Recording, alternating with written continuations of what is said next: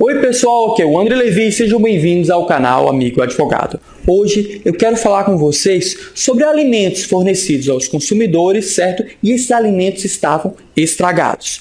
Olha a seguinte situação que enviaram para o WhatsApp de minha namorada. Olha o que o colega dela perguntou. Oi, Hort. Hort, teria como você falar com o André como proceder com a seguinte situação? Hoje, eu e dois amigos fomos lanchar numa padaria. Pedimos um salgado. E lá a mulher nos disse que era de ontem. Quando estávamos comendo, encontrei larvas de mosca no salgado. Na hora, o susto foi tão grande que nem ligamos e nem tiramos foto nem nada. Não temos prova, apenas testemunha. E acho que a mulher que nos atendeu agiu de má fé, porque quando fui ao balcão mostrar para ela, ela disse: "Tava estragado, não era?" Por incrível que pareça, era de ontem. Enfim, eu e um dos amigos comemos do salgado e o outro ainda não tinha mordido.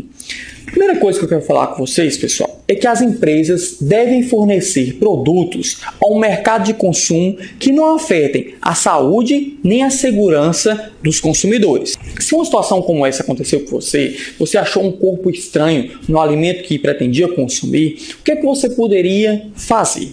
Primeiro, você poderia ligar para a vigilância sanitária, certo? Municipal ou estadual. Essa vigilância sanitária deve enviar um agente de fiscalização que vai autuar o estabelecimento. Se você não conseguiu ligar para a vigilância sanitária, você pode ligar para o PROCON, municipal ou estadual, que também deve enviar um agente de fiscalização que também vai autuar o estabelecimento após encontrar este problema. Um ou outro desses, desses órgãos de fiscalização, eles vão fornecer um auto de infração. Você, como consumidor, vai pedir cópia desse auto de infração para posteriormente poder se documentar. O que mais você poderia fazer? Tirar foto, filmar toda a situação e arranjar testemunhas, que foi o caso aqui. Ele arranjou testemunhas.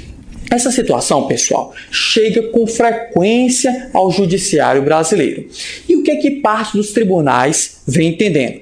Parte dos tribunais vem entendendo que a mera repugnância que o consumidor tem ao encontrar um corpo estranho no alimento em que pretendia consumir, por si só é capaz de gerar indenização por danos morais, que foi o caso.